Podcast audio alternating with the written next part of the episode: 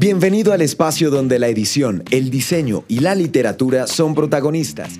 A dos tintas podcast. Un proyecto de Filomena Edita.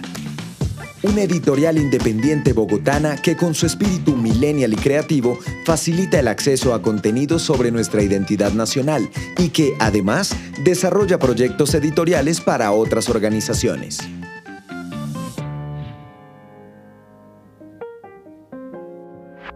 Hola, amantes de los libros.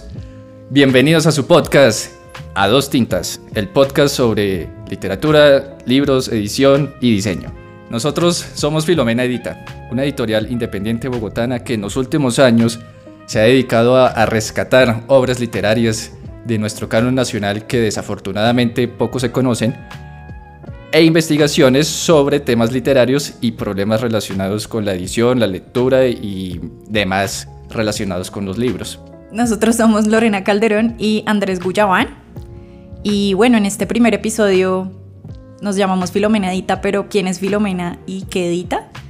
Entonces, Andrés es nuestro editor, estudió literatura en la Universidad Nacional de Colombia, también hizo una maestría en estudios editoriales en el Instituto Caricuervo. Y cuéntame más, ¿qué te inspira? ¿Cómo fue tu acercamiento hacia los libros? Wow, Lorena, esa es una buena pregunta. Como muchos, mi acercamiento con los libros se dio en la infancia, pues con la biblioteca familiar. Recuerdo que tenía libros de mm, películas de Disney a color. Recuerdo mucho que tenía el libro de bichos en un formato grande y que me la pasaba revisándolo cada, con, con mucha frecuencia. Ya luego me enamoré de libros como Harry Potter y literatura pues más clásica. Y de grande un poco traicionando mis propios gustos, empecé fue estudiando ciencia política y administración de empresas, que nada que ver con la literatura. Y en esas estuve unos tres años pajareando en la universidad hasta que volví a las letras, la escritura, la literatura, los libros y sobre todo las revistas. Estando en la universidad, pues me vinculé a varios equipos editoriales de revistas estudiantiles y ahí es donde realmente empecé toda esta aventura de aprender del oficio de la edición, de la redacción de textos creativos y también de la valoración de la literatura en cuanto a aspectos estéticos e históricos. Posteriormente cursé una maestría en estudios editoriales en el Cari y Cuerpo, como menciona Lorena, y en estos últimos años mi interés por la edición se ha vinculado un poco más hacia la divulgación de contenidos que son difíciles de encontrar o que por digamos, ciertos estigmas sociales y académicos, la gente no los revisa con el amor y el cariño que probablemente encontrarían en este tipo de obras. Me refiero sobre todo a novelas y escritos del siglo XIX. Ahorita entramos un poco más en detalles de qué es lo que editamos en Filomena. Ya hablé mucho de mí y seguramente los amantes de los libros querrán conocer un poco más a Lorena. Pues les comento rápidamente. Lorena estudió un técnico en fotografía en la Universidad Jorge Tadeo Lozano y posteriormente diseño gráfico en la Universidad Nacional. Eh, actualmente Lorena se encuentra estudiando una especialización en marketing digital y cuéntanos Lorena, ¿tú cómo te acercaste? ¿Cómo fue ese acercamiento a los libros que te interesan? Pues debo decir que mi primer acercamiento fue muy chiquita. En mi casa había una biblioteca y pues yo no sabía leer, me la pasaba pues jugando y me llamaban mucho la atención pues las formas y los colores de los libros, entonces mi acercamiento realmente por primera vez fue más atractivo visual que pues que entender realmente lo que decían porque no sabía leer. Y bueno, un regalo de, por parte de mi papá, que ahorita que mencionabas lo de bichos y eso, me acordé y era una cajita musical que tenía como los cuentos de Disney, tenía como los aristogatos, bueno, eran cinco cuentos clásicos y pues era como mi juguete, entonces realmente como que mi acercamiento hacia la lectura y los libros fue muy de juego, muy como exploratorio y menos como impositivo. Entonces creo que mm, también fue, pues no sé, como que reflexionando, ese fue como una una primera aproximación muy hacia la forma, hacia los colores, hacia lo que me, pues como la experiencia que digamos yo tenía con esa cajita de Disney que la abría y salía música y que los libritos eran de colores, acolchados, tenían olores súper particulares porque era como plástico y papel. Luego de eso, pues a mí siempre también me gustó mucho dibujar Y pues digamos que a partir de ese interés por el dibujo y por lo visual, pues empecé a estudiar, bueno, empecé a estudiar fotografía más por una parte estratégica, porque bueno, puede hacer doble carrera en la Tadeo, pero finalmente no se pudo. Igual terminé fotografía, pero seguí más pues por el diseño, que era lo que más me llamaba la atención. Digamos que en, este recorrido dentro de la escuela de diseño, siempre tuve como un interés por la clase de tipografía y diseño editorial. Entonces para mí fue literal, un sueño haber visto esa clase. Entonces siempre me consideré la más ñoña, era la, pues no sé si era la mejor, pero me esforzaba mucho por ser la mejor.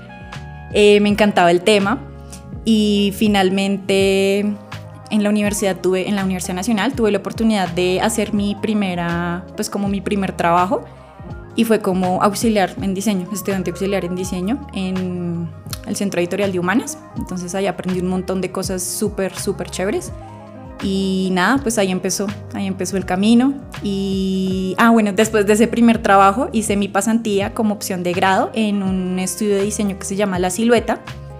Y pues ustedes, los que nos están escuchando, son amantes de los libros, tienen que conocerla, porque ellos hacen unos libros súper lindos Siempre utilizan formatos muy diferentes, colores, eh, técnicas de impresión súper llamativas.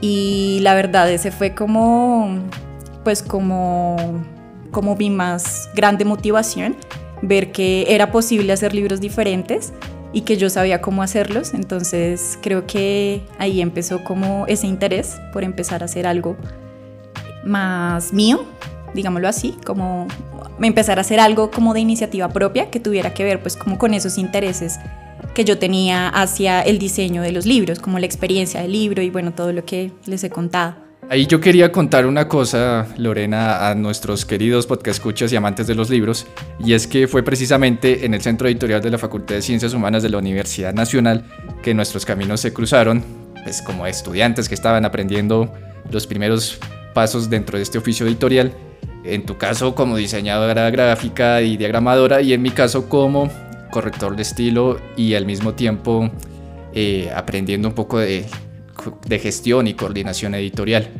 Esto ocurrió, para decirlo, en 2014 y ya luego en 2015 fue que Lorena empezó a trabajar con la silueta, que es lo que acaba de mencionar. En ese momento, también para hacer un poco de trabajo de historia, yo me encontraba a finales de 2015 realizando un diplomado sobre edición y en uno de los talleres prácticos que tuve en este diplomado se nos pidió plantear un proyecto editorial completo de pe. En ese momento tenía bastante fresco una experiencia con una clase de literatura colombiana del siglo XIX en la cual nos pidieron leer algunos textos de costumbristas los cuales fueron bastante difíciles de conseguir en ese momento como en formato impreso. Y esto empezó a resonarme en la cabeza, a darme vueltas. Y fue cuando pues planteé la idea que derivó en nuestro primer libro y también en la primera beca que ganamos, el libro titulado Museo de Cuadros de Costumbres, Viajes, el cual es una compilación de textos costumbristas que hablan sobre viajes por Colombia. Y esta edición de libros, para contarles un poco y que se vayan antojando de qué es lo que hacemos, les cuento. O mejor, que lo cuente Lorena. Bueno, pues esta edición fue un poco que se juntaron mis ganas de hacer algo, la iniciativa que tenía Andrés de publicar esos libros, de reeditarlos. Entonces creo que fue un momento, pues como el momento justo, un momento perfecto, pues como de coordinación y alineación de, de los astros, yo no sé, pero llegamos como a, a, poder eh, juntar esas dos ideas y esas dos iniciativas y empezamos, bueno, yo ya estaba trabajando pues en mi pasantía, vivía con mis papás, entonces pues yo tenía ahí platica ahorrada y empezamos a, a, a contratar ilustradores pues para que nos ayudaran a, recrear las historias del siglo XIX, porque parte de eso era uno, que el lenguaje era súper súper antiguo, entonces era un poco pesado de leerlo. Entonces lo que hizo Andrés fue atraer, pues traerlo como a un lenguaje mucho más contemporáneo, más, no sé si decir light, pero sí como un lenguaje más apropiado para que la lectura fuera más ligera. Y por mi parte, entonces era mi libro, el libro que iba a salvar el mundo. Entonces yo a este libro le quería poner todo. Entonces quería que fuera, eh, con, que fuera cosido al lomo como, pues como un pasaporte.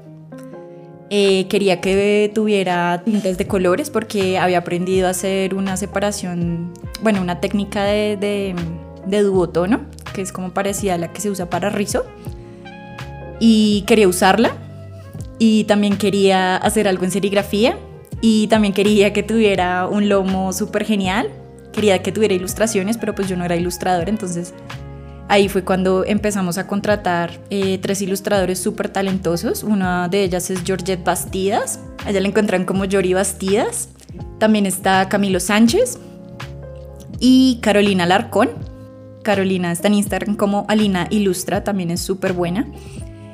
Y bueno, pues la idea de, esto pues también era como traerlo a la contemporaneidad y lo que hicimos fue a través de las ilustraciones eh, se mostraba mucho como lo que tenía cada texto, que era pues viajes por Colombia. Entonces eran textos que hablaban mucho sobre cómo era el salto del Tequendama en esa época, cómo era viajar a Tierra Caliente. Y no solo la parte bonita, sino también como todas esas carencias que tenían las personas eh, que se encontraban en medio del camino, que son carencias que, pues, pues yo no sé, pero a mí todavía siento que, existen y es preocupante porque estos libros fueron escritos hace 200 años y pues no avanzamos en ese tema como país. Pero, pues por otro lado, las ilustraciones eh, mezclan tanto el pasado como con el presente, entonces de, pueden encontrar que hay algunos guiños tipo como hay, bueno, no sé, como iPads transmilenios, cosas así, como que hacen un juego dual entre lo antiguo y lo nuevo. Y como si esto no fuera poco, además de querer salvar el mundo con este libro y con todos estos detalles finísimos de diseño e ilustración, al final del libro decidimos incluir unas páginas en blanco en las que invitamos a que los lectores escribieran sus propias historias de viaje y que se atrevieran a romper un poco esa pasividad que como lectores solemos tener. Ah, y se me olvidó contar una cosa, y es que eh, acotando también al libro que va a salvar el mundo, también traía postales. Entonces esas postales eran impresas en serigrafía a dos tintas y no eran una ni dos, eran tres. Entonces pues ya los que saben del tema de serigrafía saben que tener tres postales a dos tintas significa dos por tres, seis, seis pasadas y pues no era un libro, sino que eran 500, entonces ahí a multiplicar. Y pues se nos ocurrió la grandiosa idea de hacerlos nosotros mismos, porque pues, ajá, no sé, queríamos como, pues era nuestro primer libro, entonces queríamos meterle pues como todo el amor y todo el trabajo y toda la dedicación. Pues bueno, de eso aprendimos, aprendimos después. Pero bueno, ese es como otro detalle que trae pues este primer libro. Y es precisamente como esa labor eh, amorosa, dedicada y juiciosa que hicimos e imprimimos literal en este primer libro que hemos querido ofrecerles este podcast también llamado A dos tintas a propósito de lo que acaba de contar Lorena, como esas múltiples pasadas y esa dualidad en los tonos de los colores y de los detalles gráficos que pueden encontrar en nuestros libros. Pero para contar un poco más de cómo fue que se gestionó, cómo vio la luz este material, porque para los que tienen alguna noción del mundo editorial, se podrán imaginar que todo esto que contamos es carísimo de hacer, de producir. Y si bien contábamos con nuestros propios ahorros de los trabajos que ya habíamos hecho como estudiantes hasta ese momento, pues realmente las cuentas no nos daban. Fue por eso que gracias a la divina providencia, yo no sé, nos enteramos de una beca ofertada por el Instituto Distrital de las Artes en Bogotá, que precisamente está enfocada en apoyar proyectos editoriales independientes y emergentes. En ese momento tenía ese nombre. En literatura. En literatura. De modo que se nos prendió el bombillo y decidimos presentarnos. En ese momento, Filomena Edita no se llamaba como tal, sino éramos Ediciones Filomena. Ahorita les contamos por qué somos Filomena. Y nos preparamos para elaborar, escribir, revisar, corregir y presentar el proyecto una semana antes de que cerrara la fecha de convocatoria. De modo que se imaginarán que esos días fueron de trabajo arduo, titánico y de trasnochadas consecutivas. Además que en esa época, me siento todavía, en esa época se, se tenía que enviar tres machotes físicos de lo que era el libro.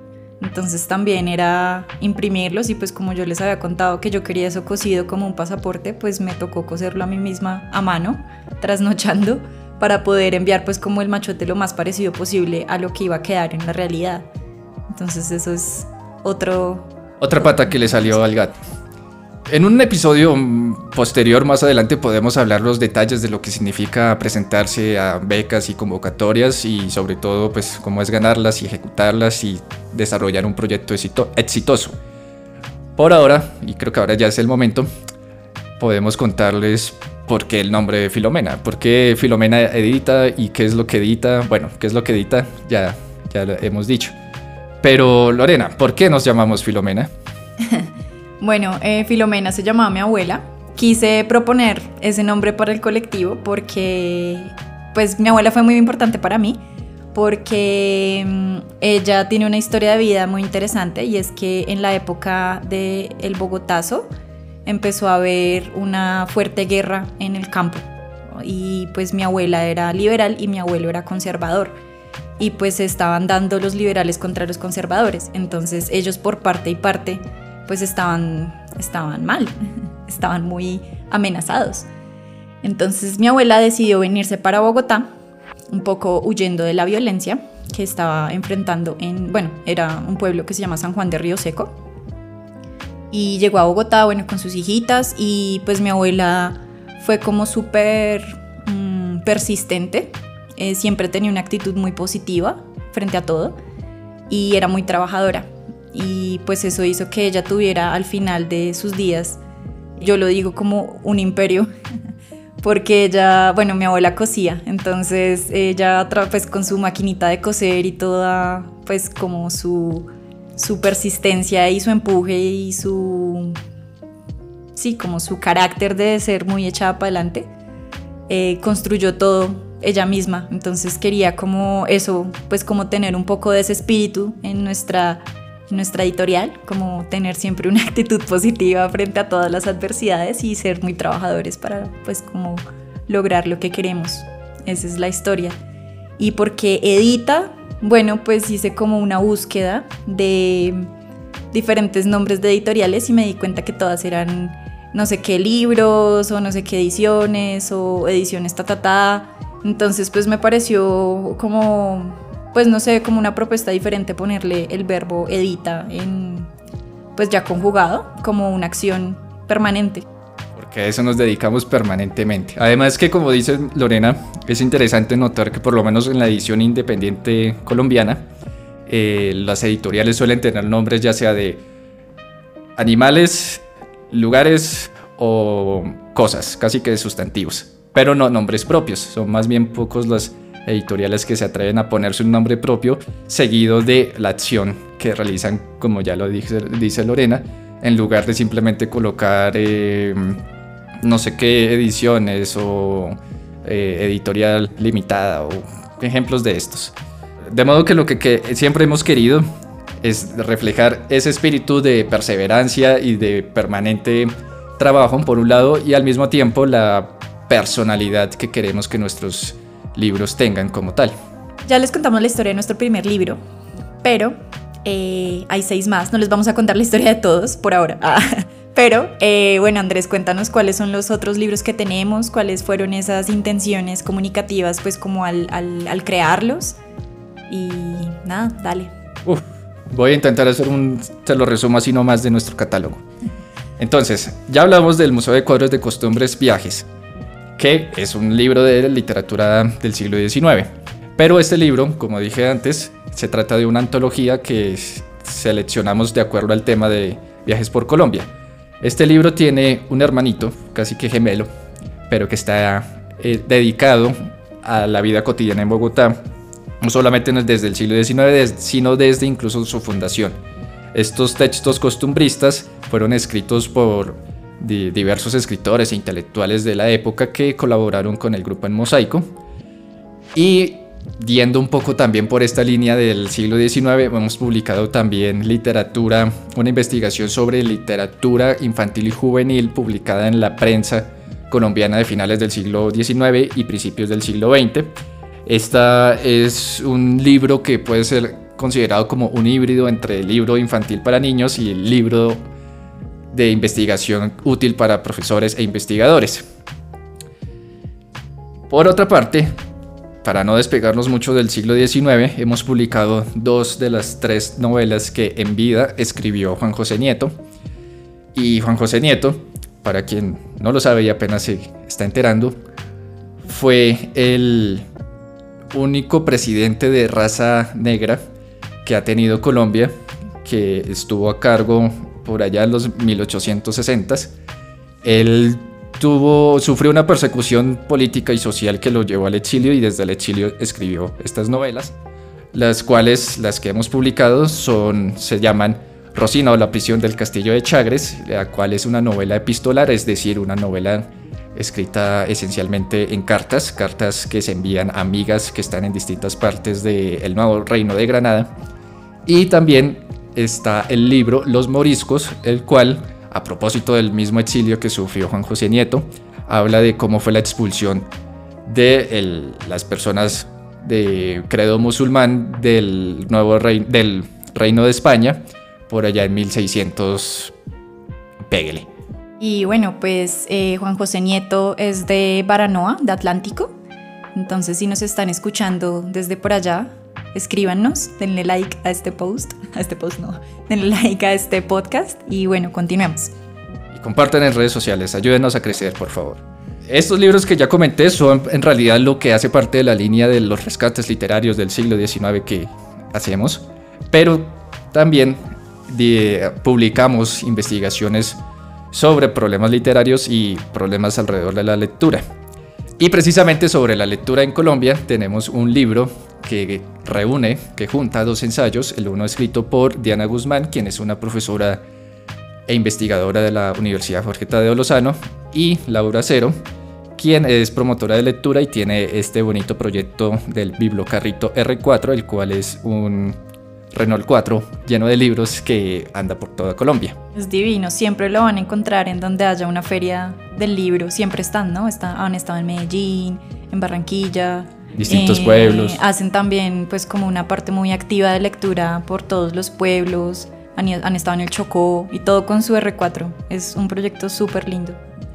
Búsquenlo en redes sociales, no sé cómo aparecerán, pero búsquenlos. como Bibliocarrito R4. Em, bueno, también por esta línea de ensayos breves tenemos un libro que habla sobre la categoría de la violencia, entiéndase la violencia tanto como el género literario, novelas de la violencia, eh, cuentos sobre la violencia, etc. Y en los procesos estéticos y de escritura en Colombia. Este es un texto escrito por el profesor Iván Padilla, quien es profesor asociado al Departamento de Literatura de la Universidad Nacional y quien de hecho pues, es un colaborador recurrente en nuestra editorial. Este libro es bastante interesante en cuanto que además de, que el, profesor Padilla pone un poco en orden qué es eso que entendemos como literatura de la violencia, al final nos brinda, nos regala prácticamente un listado de todas las novelas sobre la violencia o que tratan el tema de la violencia escritas en Colombia. Pasando a las grandes ligas, tenemos un par de libros que tratan de investigaciones sobre problemas literarios. Uno que me gusta mucho es el de La toma del Palacio de Justicia en 30 años de literatura, escrito por Laura Balbuena García, quien en 2016 ganó una beca de investigación en literatura también con el IDARTES y pudo desarrollar este proyecto en el cual hace un análisis bastante sesudo de qué producciones textuales se han hecho a raíz de este terrible hecho que marcó la historia nacional. Y ella hace una recopilación de diferentes tipos de texto, ¿no? Hay notas periodísticas, hay tesis, hay libros. En realidad es una investigación muy juiciosa y es un recurso muy importante para este tema, para todos los que estén interesados. Es un, no sé cómo decirlo, un must have, un, un tienes que tenerlo para la investigación. Y por último, cerrando esta colección de ensayos un poco más largos, tenemos Baudelaire de la Bohemia, la modernidad literaria, el cual es editado y traducido y compilado por Juan Zapata, un investigador colombiano que actualmente es profesor en Francia. Y este libro em, trata un poco más sobre las relaciones eh, intelectuales, sociales e incluso comerciales que el poeta francés tuvo en vida y que fueron realmente las, mm, los escenarios que le brindaron posibilidades para ser conocido como poeta y como figura importante en la escritura universal. Pero, claro, esto es lo que hemos publicado hasta ahora. Sobre lo que vamos a publicar y lo que seguirán encontrando en nuestro catálogo, podrán consultarlo en nuestra página web www.filomenedita.com. Ahí también podrán adquirir algunos de estos libros y enterarse de las novedades y mm, extras y regalos que vamos a tener para, preparados para todos los amantes de los libros. Además, en nuestra página web no solo van a encontrar pues nuestros libros y nuestra información, sino que también hay contenido extra, hay unas cápsulas súper interesantes sobre cada uno de los textos y otro tipo de cosas que estoy segura que les van a encantar. Y si por pura casualidad a ustedes, queridos podcast escuchas y amantes de los libros, tienen un proyecto editorial que quiere que vea la luz y no cuenta con los recursos o la experiencia o el conocimiento o necesita simplemente un apoyo, obviamente también puede contar con nosotros en nuestra página web www.filomenadita.com. Encontrarán también la información sobre nuestros servicios editoriales y cómo nos pueden contactar para que desarrollemos proyectos editoriales juntos. Nada, esperamos no haberlos abrumado con tanta información. Eh, esperamos que nos sigan escuchando este podcast. Em, lo hacemos con, la verdad, pues como con mucho cariño y como con muchas ganas de, de, contarles lo que hemos vivido para que les sirva de algo. Pues Esperamos que este episodio les haya resultado lo suficientemente entretenido mientras lavan la losa, hacen ejercicio o manejan con mucha responsabilidad y manos libres. Nosotros somos Filomena Edita. Recuerden que nos encuentran en redes sociales en Facebook e Instagram como Filomena Edita. Y en nuestra página web www.filomenedita.com. Si tienen alguna queja o quieren más información sobre alguno de los temas que hemos hablado acá, nos pueden escribir a filomenedita.gmail.com. En general, en internet simplemente coloquen Filomenedita y ahí nos encuentran. Eso es todo por ahora. Nos escucharán en un próximo episodio. Chao. Este programa es apoyado por el Ministerio de Cultura, gracias al Programa Nacional de Estímulos 2020, Ministerio de Cultura. Gracias por escuchar la materialización de un sueño. Ahora eres parte de la misión por divulgar nuestra literatura nacional. Recuerda seguirnos en nuestras redes sociales, arroba Filomena Edita en Facebook y arroba filomena.edita en Instagram. Recuerda, Filomena edita lo que otros no. Te esperamos en nuestro siguiente episodio.